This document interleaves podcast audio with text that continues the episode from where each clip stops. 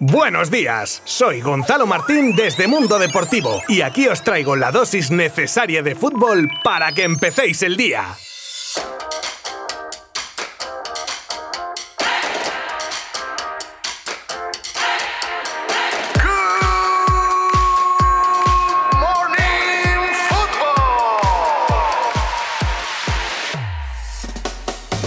El Lille desbanca al PSG como campeón de Francia. El Lille es campeón de Francia. Ha tenido que esperar hasta la última jornada, pero se ha coronado como el mejor equipo de una Ligue 1 que no levantaba desde hace una década, aún con Eben Hazard en sus filas, y ya es la quinta de su historia. Siempre que un equipo gana una liga, suele ser lo justo, pero teniendo enfrente al todopoderoso Paris Saint-Germain con Neymar y Mbappé en cabeza, lo convierte en una gesta espectacular. La regularidad ha sido la clave de este Lille que desde principios de febrero se colocó en la primera plaza y hasta el día de hoy. Duro palo para el PSG que tendrá que conformarse con la Copa y nuestra enhorabuena a un digno campeón francés como el Lille.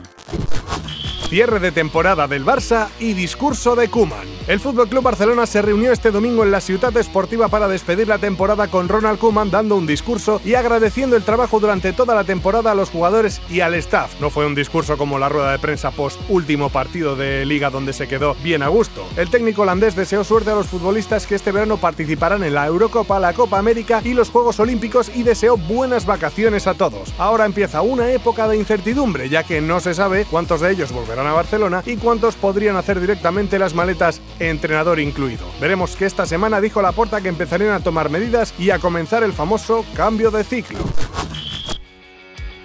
Luis Suárez confirma que se queda en el Atlético durante la celebración de la liga. ¿El año que viene aquí? Le preguntaron en Movistar al Charrúa que fue contundente en su respuesta. Sí, sí, Seguro, respondió el 9 colchonero. Y los aficionados atléticos supongo que encantados de oír esas palabras del jugador que con 21 goles ha dado un tercio de la liga a su equipo. Un Suárez que hablaba también de ese momento tan especial, tan viral, del charrúa llorando en el césped del estadio José Zorrilla mientras hablaba con su mujer por videollamada. Seguramente una emoción parecida a la que tendría ayer domingo durante la entrega al equipo rojo y blanco del trofeo que le acredita como campeón. Un trofeo entregado por Luis Rubiales bajo la atenta mirada del alcalde de la ciudad y la presidenta de la comunidad. Todo esto mientras miles de aficionados hacían una caravana en sus coches por toda la castellana con epicentro en Neptuno, ataviados con todo tipo de prenda roja y blanca para celebrar su segunda liga en siete años.